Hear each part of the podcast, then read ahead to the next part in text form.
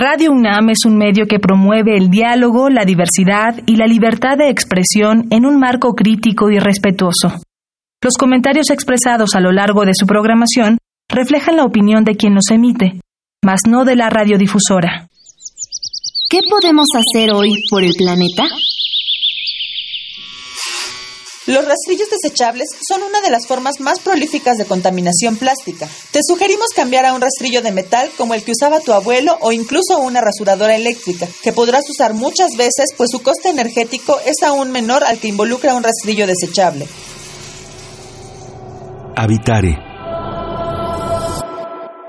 Hola ecofilos, bienvenidos a Habitare, Agenda Ambiental Inaplazable. Qué gusto que nos acompañen en este programa. Les saluda Mariana Vega y me encuentro como siempre con la doctora Clementina Equiwa. Hola Clementina. Hola Mariana, ¿cómo están? Querido público, pues otra vez estamos aquí en Habitare.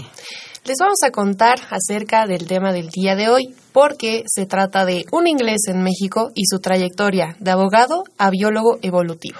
¿De qué vamos a hablar hoy, Clementina? Pues hoy tenemos al doctor Hugh Drummond, que llegó a México en la década de los 70 y él nos va a platicar de su vida como investigador del Instituto de Ecología un poquito, un poquito de biología. Pues es una plática sabrosa. Se va a poner muy bueno. Bienvenido, doctor. Ah, muchas gracias por invitarme. Vamos a empezar. Esto es Habitare, Agenda Ambiental Inaplazable. El Instituto de Ecología de la UNAM y Radio UNAM presentan Toma segundos destruir lo que ha crecido en años.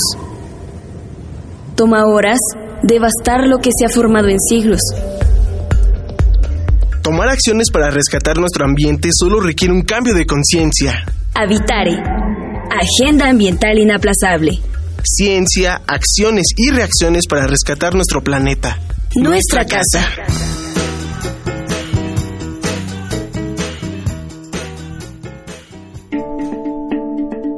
Ecoefemérides.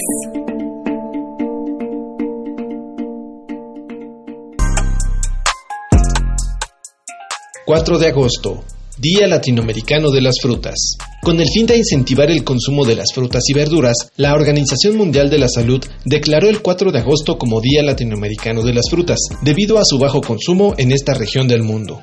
El consumo adecuado de frutas y verduras significa una importante fuente de nutrientes, vitaminas y minerales en una dieta saludable, que ayudan a prevenir algunas enfermedades como cardiopatías, obesidad y diabetes. Su consumo de manera inadecuada o muy baja es uno de los principales factores de mortandad entre la población mundial. Por eso que te recomendamos consumir 5 frutas o verduras al día para mantener una buena salud.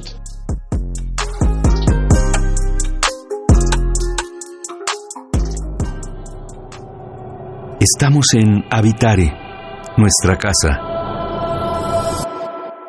Gracias por continuar con nosotros el día de hoy con el tema de un inglés en México y su trayectoria, de abogado a biólogo evolutivo. Doctora Clementina, cuéntanos quién nos acompaña.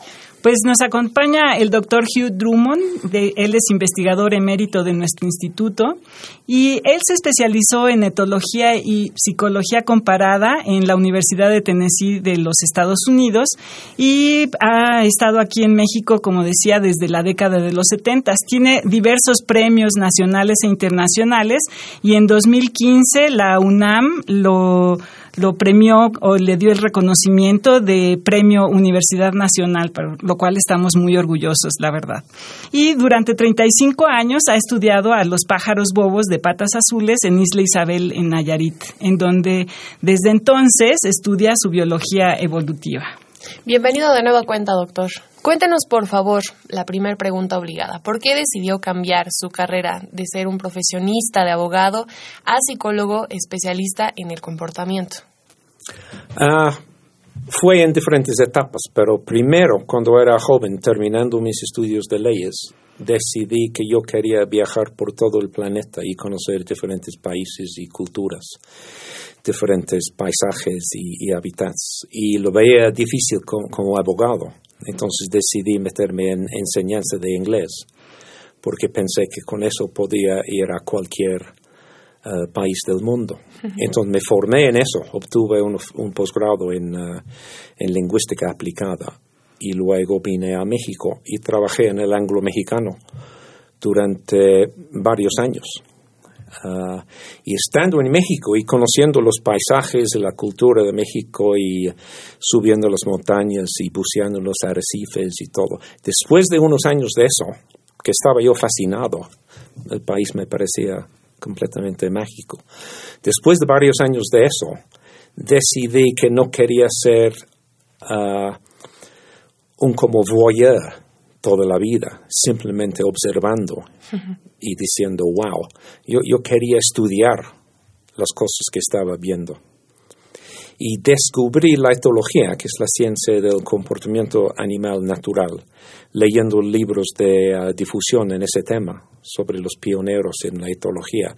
Y me pareció que era una ciencia absolutamente fascinante lo que hacen los animales en el hábitat natural. Entonces, después de estudiar eso por un tiempo, solicité entrar en un posgrado en eso.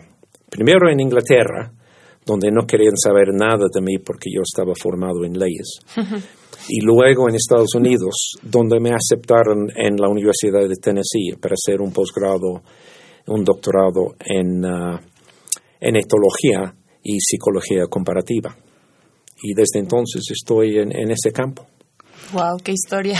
Pues sí, es una historia maravillosa. No termina todavía. Todavía. Este, no, que este es el capítulo uno. Exactamente.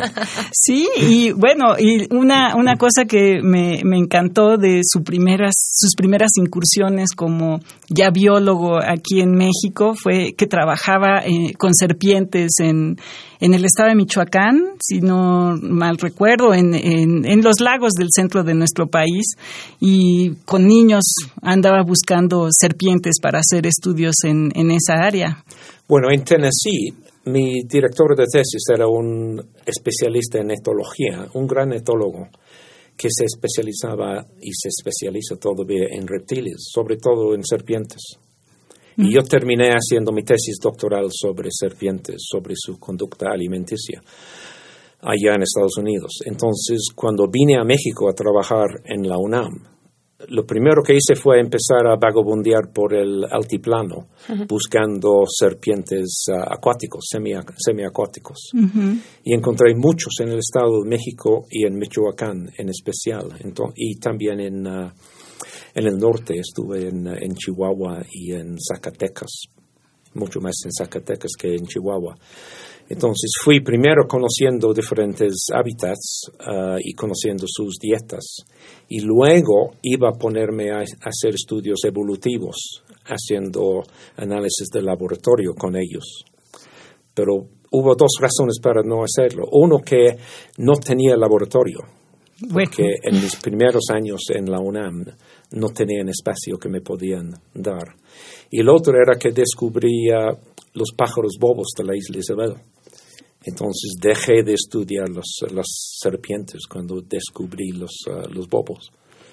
Pues esa iba a ser mi siguiente pregunta. ¿Cómo llegaste a Isla Isabel y a los pájaros bobos? Ah, pues hubo dos razones para ir a la Isla Isabel.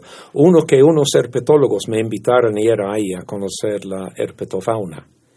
Entonces, y yo quería conocer en especial las lagartijas rayadas, porque, porque hay razones para pensar que van a ser como inteligentes y con capacidad de aprendizaje. Y yo quería investigar a fondo un reptil que tenía mucho más inteligencia de lo que generalmente se acredita a los, uh, a los reptiles. Esa era una razón. Y la otra razón era que me llegaron dos estudiantes a mi uh, cubículo un día, dos de la Facultad de Ciencias, y me pidieron dirigir su tesis de licenciatura sobre el pájaro bobo de patas azules en la isla Isabel, porque lo habían conocido cuando fueron a acampar en la isla para andar en kayak y buceando, y decidieron hacer su tesis sobre eso. Uno era Alicia Castillo y el otro era Cecilia Chávez Peón. Entonces yo fui a supervisar a ellas en la isla cuando ya habían iniciado conmigo su tesis de licenciatura y además a conocer los reptiles. Para, para nuestros eh, escuchas, yo creo que sería lindo que nos dijeras cómo es Isla Isabel. A veces no nos imaginamos cómo puede ser un hábitat así. Sí, claro. Es una isla de 80 hectáreas formado por varios uh, cráteres de volcán que casi no se distinguen, excepto el más grande que tiene un lago. Es un, es un cráter muy uh, visible. Y el 70% de la isla es bosque, básicamente de, do, de, dos especies de árbol nada más. Hay parches grandes de pastizal, hay zonas de uh, rocosas donde no crece casi nada y hay nueve especies de aves marinas que anidan ahí. Entonces es la isla de, la, de, las aves. ¡Qué maravilla! Siempre hay una nube de fragatos arriba de la isla. Y, y siempre hay ruido. Y si, en la, en, varía con la época, pero casi siempre hay zonas donde uno escucha a los, uh, a los bobos y a las fragatas. Y hay diferentes sonidos para quien los sabe distinguir de las aves del trópico. Uh, los pelícanos son muy discretos, entonces hay que meterse en su colonia para saber cómo vocalizan ellos. Uh, Pero las gaviotas, por ejemplo, que debe haber algunas, son muy escandalosas. Las gaviotas son los, como las feos de la isla, ellos son como las piratas que, que explotan otras aves. Claro. Ellos hacen sonidos que, que suenan más bien como de sonido de malvado. Wow, qué impresión. Me encanta todo lo que nos está contando porque además es ver este lado divertido y de aventura que, que, experimentan los biólogos y sobre todo que en el Instituto de Ecología son expertos. Pero vamos a hacer una pequeña pausa en este momento para escuchar la cápsula sobre cambio climático y regresamos para platicar con el doctor Hugh Drummond. ¿Les parece? Me parece muy bien. Sigan con nosotros. Cambio climático.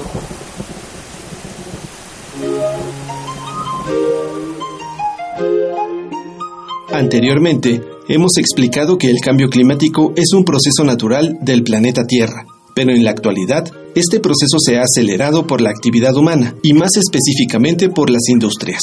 Debido al aumento del CO2 en la atmósfera, el clima también se ha modificado. Sin embargo, solemos confundir el término clima con tiempo. Para entender esto, Carlos Gay García, coordinador del programa de investigación en cambio climático de la UNAM, explicó, el estado del tiempo es lo que se está experimentando y el clima es lo que se espera. El clima que se espera en Alaska es más frío que el que esperamos en Yucatán, pues es un lugar más caliente. Clima es lo que esperamos y tiempo es lo que tenemos. Tanto el tiempo como el clima se estudian mediante principios de física, que crean modelos matemáticos, dando como resultado los pronósticos del tiempo. Estos métodos científicos nos pueden acercar a explicar por qué los fenómenos en cada estación del año antes marcados se han alterado drásticamente. Por ejemplo, el deshielo de los polos, lluvias torrenciales en verano o el incremento de las altas temperaturas en primavera. En el caso de los polos, cada verano están perdiendo hielo continuamente, ya que los rayos solares caen de manera casi tangencial. Al irse quedando sin hielo o disminuir su cobertura,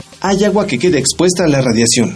Al eliminarse la reflexión solar, se favorece una mayor absorción de calor y aumenta la temperatura de tal suerte que el contraste de temperaturas entre el Ecuador y el Polo Norte disminuye año con año. Cuando esto se presenta, ya no está ordenada la circulación del vórtice polar, es decir, las corrientes de aire y masa de los hemisferios, que son encargadas de modular la temperatura global.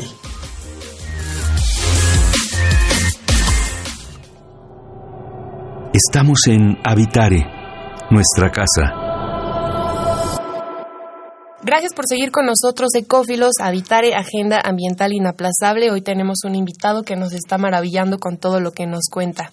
Que sigue a continuación, doctora Clementina. Bueno, pues ya nos contó un poquito de cómo fue que llegó a este país, se enamoró y se quedó, que después de que quería recorrer todo el mundo, bueno, pues México le dio quizá toda esta diversidad que se puede encontrar en el mundo, ¿no? A veces, a veces no lo pensamos, pero a mí me parece que a veces sí es así. Exacto. Entonces, bueno, pues él ha hecho mucha investigación en, el, en el, la zona, en este, la isla Isabel. Cuéntanos alguno de tus proyectos como más emblemáticos o más divertidos, porque a veces no pensamos que, que de la investigación hay cosas que pueden ser divertidas, ¿no? Y... Ok. Bueno, cuando terminé mi doctorado, que fue sobre alimentación de serpientes, estaba como explotando en la, en la ciencia de la etología uh, la sociobiología. Y la sociobiología es la ciencia de la evolución y adaptación del comportamiento social. Es, decir, es el intento de explicar el comportamiento social, pero en todos los animales. Claro, abejas, hormigas. Todos, absolutamente todos.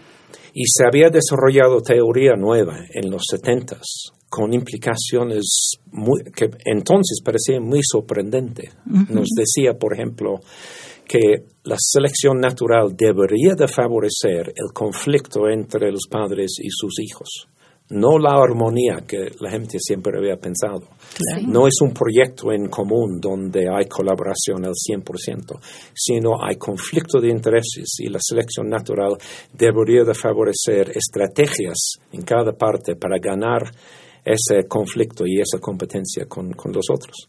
Y no solamente entre, entre los padres y sus hijos, sino también entre los dos hijos o los dos o más hijos. Claro.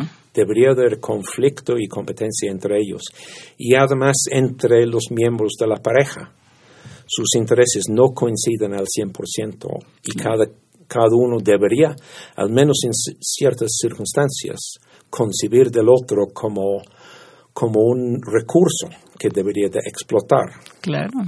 Entonces, con esa nueva visión, que fue un shock, cuando yo empecé a leer de eso, pensé, hijo, es increíble esto.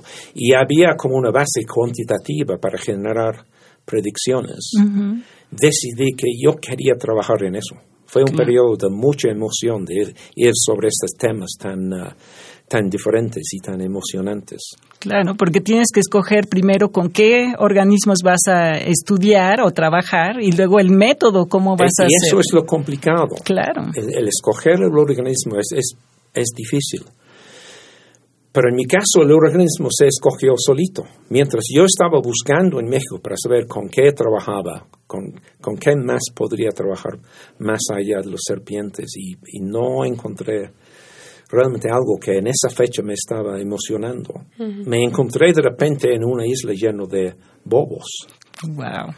Y había leído un poco sobre el conflicto entre las crías hermanas y había leído que las crías matan a sus hermanos. Entonces decidí, ah, yo quiero estudiar esto, el conflicto entre hermanos. Entonces el primer proyecto que hicimos en, en la isla la tesis de licenciatura de Alicia y Cecilia, la idea era hacer una descripción de la reproducción de los bobos y una descripción de su comportamiento eh, social, las relaciones entre los hermanos, para sentar las bases, para luego hacer estudios más eh, con temas más eh, específicos, para diseccionar y esclarecer cómo es el conflicto entre las crías hermanos y cómo es el conflicto entre las crías y sus ah, padres. Y luego trabajé en ese tema durante, bueno, no, nunca he terminado. Claro, y eso fue, bueno, eso se detonó hace 35 años y como decíamos, bueno, es información o es una investigación que ha estado haciendo por todo este tiempo. Doctor, al mirar hacia atrás con la trayectoria que tiene, la experiencia y todo lo que ha observado, ¿Cuál diría usted que es la importancia de esta investigación? Es decir, ¿cómo impacta en el mundo o cuál es el fin suyo para estudiarlo? Ah, yo creo que hay, muchas consecuencias y cada quien da su valor a esas diferentes eh, consecuencias. Uno es que se está dando a, conocer hábitats y animales uh, y esa información llega al público, llega a los estudiantes, llega a las, llega a las comunidades donde doy pláticas, etc. Entonces, una consecuencia de estudiar animales en su hábitat natural es que eso permite concientizar a los uh, lugareños y a los uh, y a los que no son de ese hábitat, sino de, de otras partes de la República, para desarrollar mayor conciencia ambiental en el país. Y eso creo, creo que es eh, bien importante. Además, conduce a acciones de conservación, que hemos hecho unos programas tipo conservación en la isla. Ah, y eso, ya, todos sabemos que esto es eh, súper importante en la, en la actualidad con, el cambio global y diferentes amenazas del crecimiento de la población humana. Por supuesto. Y tercero, y esto es mi interés principal, es que la teoría que se aplica para entender el conflicto familiar en los bobos es la misma teoría para todas las especies del mundo que tienen reproducción sexual, incluyendo los humanos. Claro. Pues ahí estaba quienes nos, están escuchando, ahí lo tienen, ¿a poco se lo esperaban? Yo la verdad no tanto. Claro, no, es una investigación fascinante. Vamos a hacer una pequeña pausa para escuchar la cápsula La biodiversidad y yo y seguimos con las conclusiones que, que podamos hacer con el doctor Hugh Drummond. ¿Le parece, Clementina? Me parece muy bien. Regresamos. La biodiversidad y yo.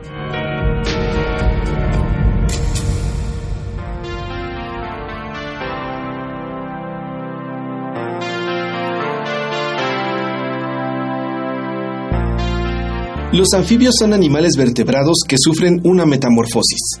Cuentan con respiración branquial durante la fase larvaria y pulmonar en su estado adulto. Se encuentran en prácticamente todo el mundo. Los anfibios como ranas, sapos, tritones, salamandras y cecilias son parte crucial de un medio ambiente saludable.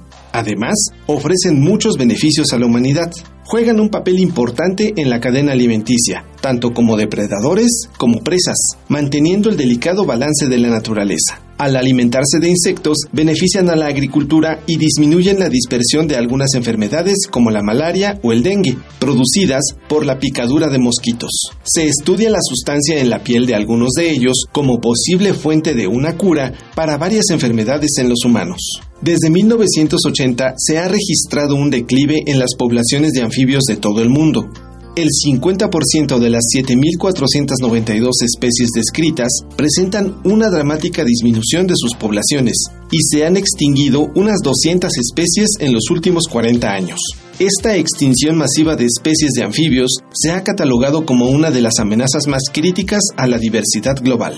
Una de sus amenazas principales es el hongo quitridio, pero hay otros factores que afectan, como los incrementos en los índices de radiación ultravioleta, nuevos depredadores en los ecosistemas actuales, la fragmentación y destrucción del hábitat debido a la contaminación, uso de pesticidas y la interacción entre estos factores. Los anfibios han sido descritos por mucho tiempo como los canarios en la mina de carbón, ya que son las primeras especies en ser afectadas por los cambios ambientales de tal modo que cuando disminuye su población en vida libre, nos sirve como bioindicador para otras especies, incluyendo el humano. Científicos y naturistas están de acuerdo con el Plan de Acción para la Conservación de los Anfibios. Uno de los planes para aquellas especies que no pueden ser salvadas en su hábitat es Amphibian Ark, o el arca de los anfibios, que consiste en capturar algunos especímenes antes de que desaparezcan y mantenerlos en protección bajo custodia en instalaciones de bioseguridad en zoológicos, acuarios y otras instituciones alrededor del mundo hasta que la amenaza a su población sea controlada. El plan es simple, pero requiere de al menos 50 millones de dólares para hacerse realidad.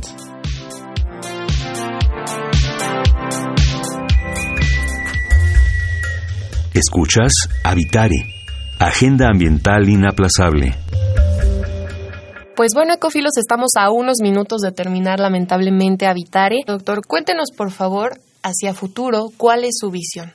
Bueno, eso de los, ah, del conflicto entre hermanos, eso sigue. Ya estamos en la fase donde vamos a ver, uh, hacer pruebas más contundentes de cuáles son las consecuencias adaptativas para ver si la, la teoría de la adecuación inclusiva se confirma o no. Ah, pero lo que estamos haciendo en general en estas fechas en la isla es más bien estudiar aspectos de las vidas enteras de los animales. Hay una parte de la ecología que se llama historia de vida, la teoría de la historia de vida. Y ya que hemos marcado cerca de 23.000 bobos con anillos permanentes a través de los años, oh y que tenemos sus vidas enteras de miles de ellos en la base de datos porque se quedan en la isla toda, toda la vida.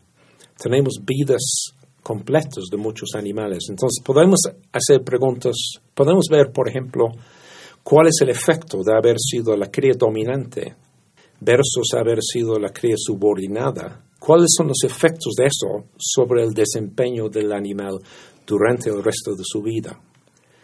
Todo el mundo piensa, todos los que tienen una formación freudiana, que lo tenemos todos en cierto grado, piensa que se van a pagar costos a largo plazo de eso. Ahora podemos plantear ese tipo de preguntas. Y otra pregunta de ese estilo, que es más como tiene más que ver con ecología y con uh, conservación, es la pregunta de qué tanto afecta el niño a los animales. Podemos ver los efectos actuales durante el niño sobre la reproducción y la sobrevivencia de los adultos y de su progenie. Pero con la base de datos que tenemos podemos ver cuáles son los efectos a largo plazo de haber nacido durante el niño. Porque hay una minoría de bobos que nacen en estos años, que son años que, que arrasan con la reproducción de la mayoría de los bobos. Es una situación ecológica muy difícil para los bobos. Y algunos crías nacen en eso.